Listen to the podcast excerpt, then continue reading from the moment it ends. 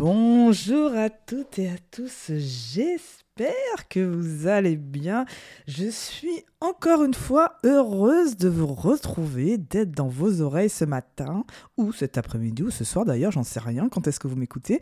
Euh, aujourd'hui, nous allons parler d'un sujet que j'ai abordé, alors ces dernières, à mes dernières séances avec euh, mes clients, et que j'ai eu euh, aussi des discussions personnelles, on va dire, sur ce sujet et j'espère que ça va vous aider. Donc nous allons parler de cette fameuse limite que nous devons mettre entre le collaborateur et nous, euh, manager, de savoir est-ce que jusqu'où on peut aller dans les problèmes personnels de nos collaborateurs. Parce que j'ai pu entendre dire, on va dire que les problèmes personnels des collaborateurs de mon équipe, ce n'est pas mon problème. donc euh, ça, je l'ai entendu un certain nombre de fois, même dans mes vies passées. Donc euh, je ne blâme personne, je ne vais accuser personne, je ne vais pas donner de nom aujourd'hui, bien évidemment. Mais néanmoins, c'est une phrase que vous pouvez dire aussi, de se dire parce que culturellement, parce que de l'éducation, parce qu'on vous a dit que c'est comme ça qu'on est quand on est manager, qu'il faut faire attention à mettre une limite. Et cette limite, on l'a décidé de la mettre entre vie pro et vie perso. Alors, j'ai envie de répondre à cette injonction, cette phrase qui est un peu assassine dans mon, dans mon esprit. Oui et non. Parce qu'effectivement, c'est toujours du et, ce n'est jamais du ou, c'est oui et non. C'est-à-dire que oui, vous ne devez pas vous immiscer dans la vie personnelle de vos collaborateurs. Ça, c'est hyper important. En revanche, vous ne pouvez pas faire comme s'il ne se passait rien quand vos collaborateurs ont des problèmes personnels. Et c'est là toute la différence. Ce qui se passe, c'est que généralement, vous avez dans votre tête, dans votre esprit, l'idée que pour pouvoir aider un collaborateur, par exemple, qui est en difficulté sur sa vie personnelle, vous êtes obligé de comprendre son problème, de l'écouter parler et de d'être voilà de entre guillemets perdre du temps à écouter ses problèmes personnels. Non. Dans cet épisode, ce que je vais vous faire, je vais vous montrer comment accompagner une personne qui est en difficulté dans sa vie personnelle sans même connaître le problème, dis donc. C'est-à-dire que vous pouvez aider sans connaître le problème. Et ça, vraiment, ça n'a pas de prix. Donc, restez et écoutez cet épisode parce que je vais vous donner les quatre clés qui vous permettent de d'aider sans résoudre le problème personnel et sans bien sûr vous immiscer dans sa vie personnelle de votre collaborateur. Bonjour à toutes et à tous, je m'appelle Fabienne Woltor, je suis coach pro perso pour les dirigeants d'entreprise après avoir été manager pendant 13 ans chez L'Oréal. Vous découvrirez dans ce podcast des expériences de manager, bonnes et mauvaises, ainsi que des conseils qui vous permettront de dire un jour, je l'espère, je suis manager et je le vis bien. Aucune langue de bois et beaucoup d'humour dans ce podcast car le management peut être sérieux et fun. Je vous souhaite une très belle écoute.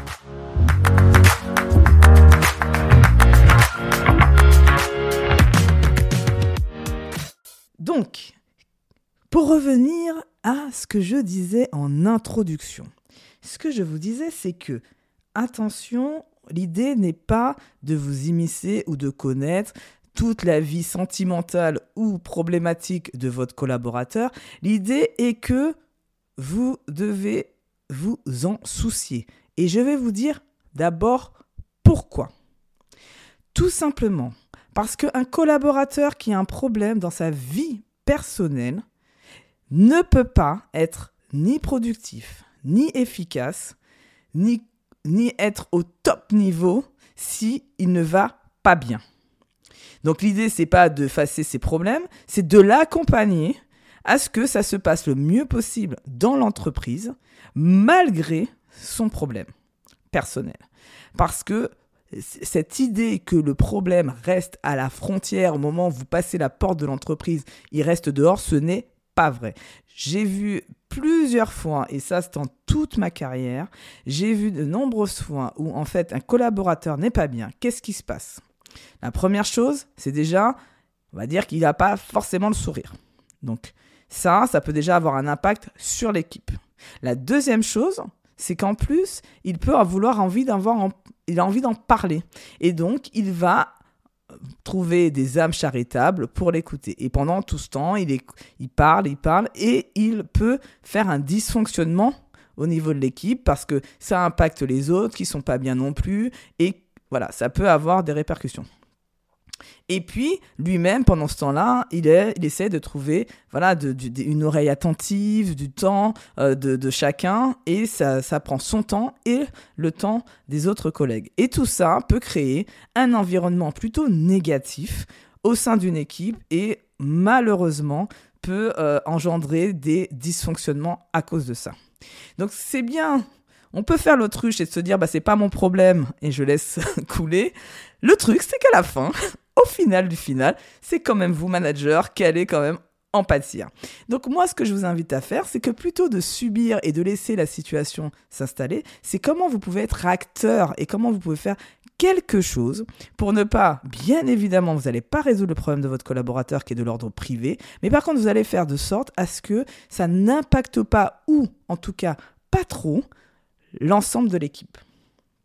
Et c'est pourquoi moi je prenais les devants et que j'allais justement faire ce que je vais vous expliquer maintenant, que j'allais aider le collaborateur qui est en difficulté.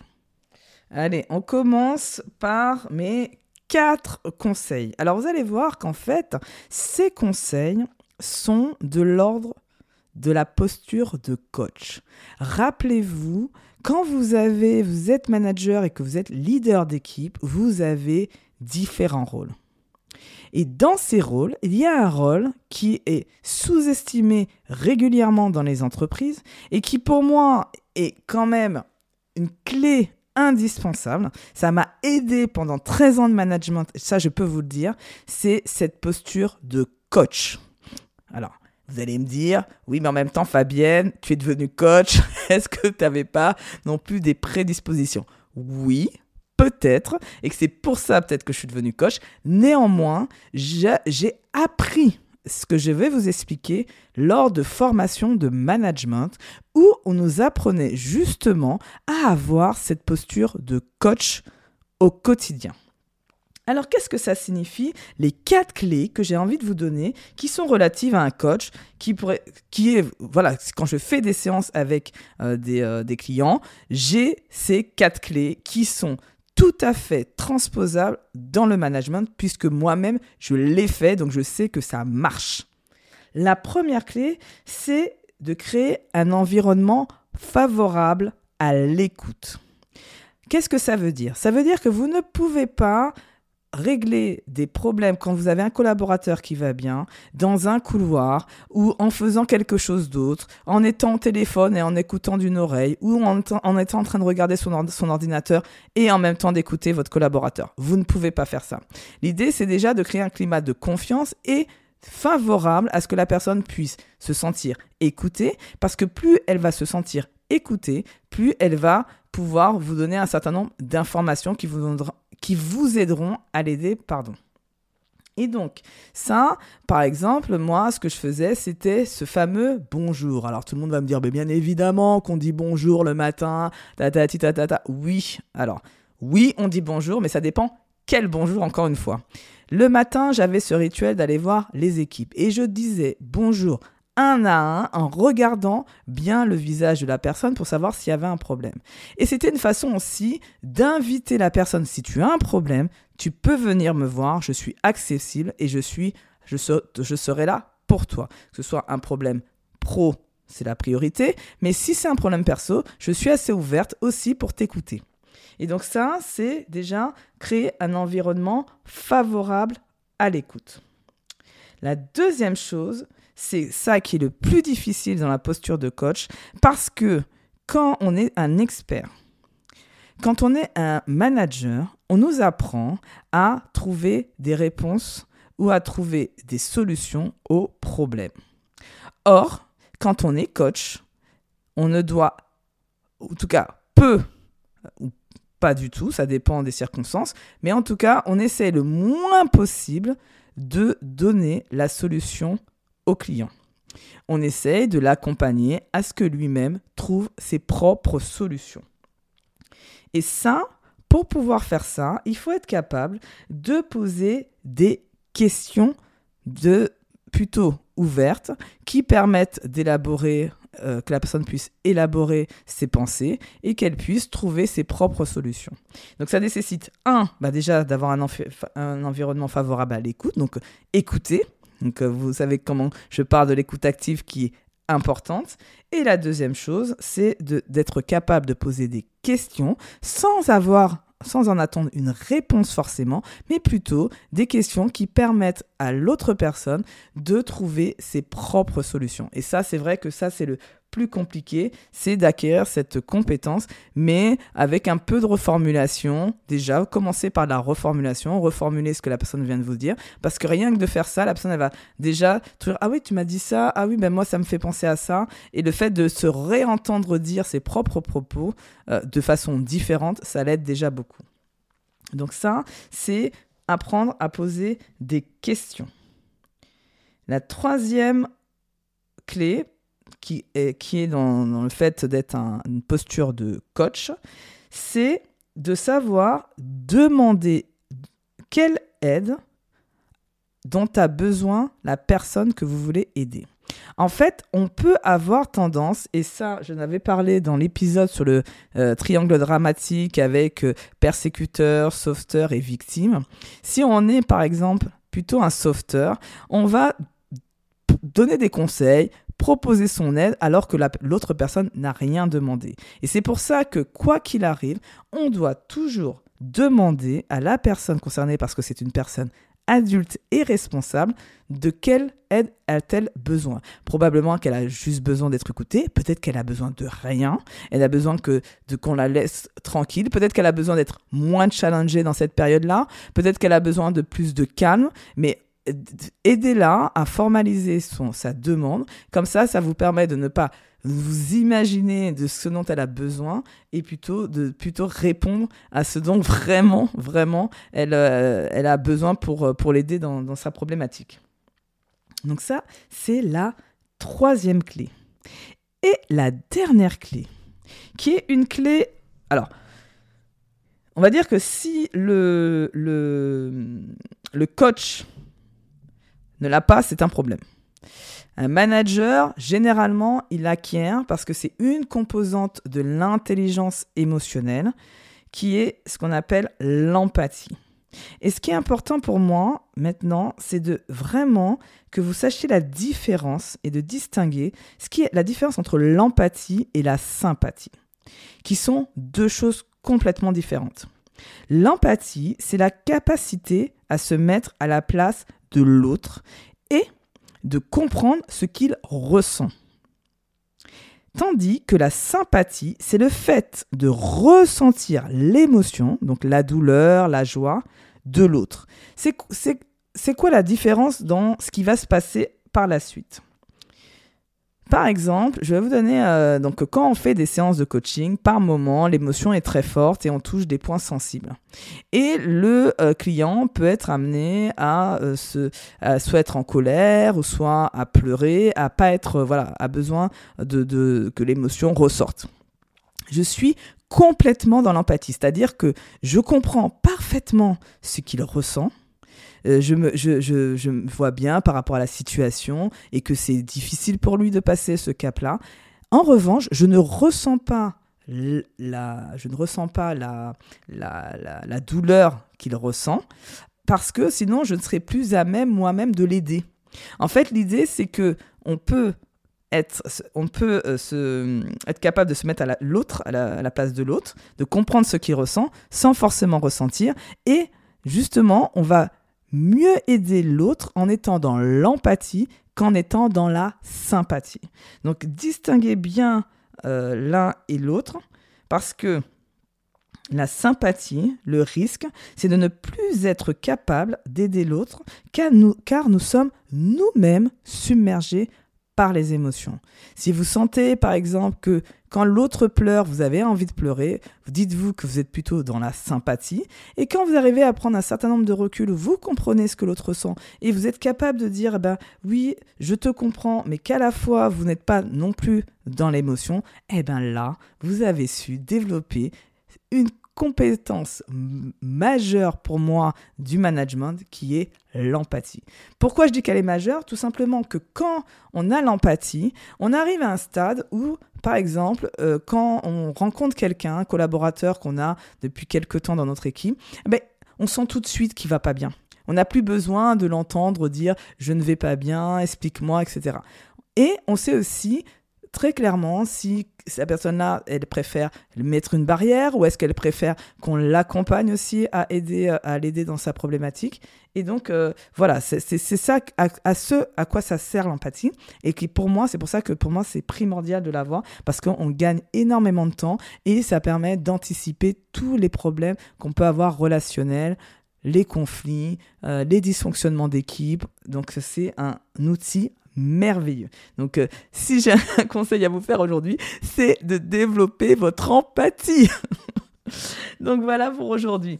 Euh, on fait un petit récap pour finir cette, euh, cet épisode. Donc, j'ai expliqué dans cet épisode que l'idée, c'est d'avoir la posture de coach. Cette posture de coach qui est un des rôles qu'a le manager, parce qu'il a de nombreux rôles, un des, rôles du manager, ça sera d'avoir cette posture-là, parce que ça permettra euh, pour lui d'accompagner des collaborateurs qui peuvent être en, difficulté, que ce soit d'ailleurs, je n'ai pas parlé de la vie professionnelle, parce que l'idée c'était aujourd'hui de parler ben, comment je fais quand on a, mon collaborateur a un problème de l'ordre personnel. J'expliquais pourquoi c'est important de ne pas faire l'autruche face à ça, mais de plutôt voir comment vous êtes, comment vous pouvez accompagner ce collaborateur, parce que ça peut avoir des répercussions assez fortes sur une équipe. Et donc, j'ai parlé des quatre clés que je vous ai proposées aujourd'hui pour obtenir cette fameuse posture de coach. Donc euh, la première, c'est de créer un environnement favorable à l'écoute. La deuxième, c'est de poser des questions pour permettre à l'autre de trouver ses propres solutions. La troisième, c'est demander, attention, quelle aide, de quelle aide as-tu besoin et ne proposez pas votre aide si la personne n'a rien demandé. Rappelez-vous du sauveteur dans le triangle dramatique. Et la quatrième, c'est d'être plutôt dans l'empathie plutôt que dans la sympathie. Et j'ai expliqué la différence entre les deux. J'espère avoir été suffisamment clair pour cet épisode. En tout cas, j'ai pris encore beaucoup de plaisir. Je compte sur vous pour me mettre une, petite, une petite 5 euh, étoiles pour ceux qui ont un iPhone. Je veux bien préciser, parce que quand je dis Apple Podcast, c'est peut-être euh, pas très clair, mais sur tous les iPhones, il y a Apple Podcast par défaut. Allez sur Apple Podcast, recherchez Je suis manager et je le vis bien. Vous pouvez vous y abonner d'ailleurs euh, directement et comme ça vous pouvez écouter le podcast via cette application. Et vous pouvez aller tout en bas, vous descendez et vous mettez un 5 étoiles avec un petit commentaire, ça va beaucoup m'aider.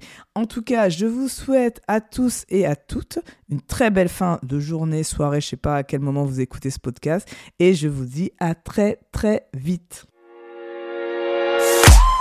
cet épisode vous a plu, je vous remercie de me le faire savoir avec un 5 étoiles. Cela m'encouragera énormément. Je compte sur vous pour partager ce podcast à vos collègues, amis managers ou dirigeants d'entreprise. Dernier point, vous connaissez des dirigeants authentiques et bienveillants que vous aimeriez mettre en avant? Proposez-moi, s'il vous plaît, leur nom via mon site internet.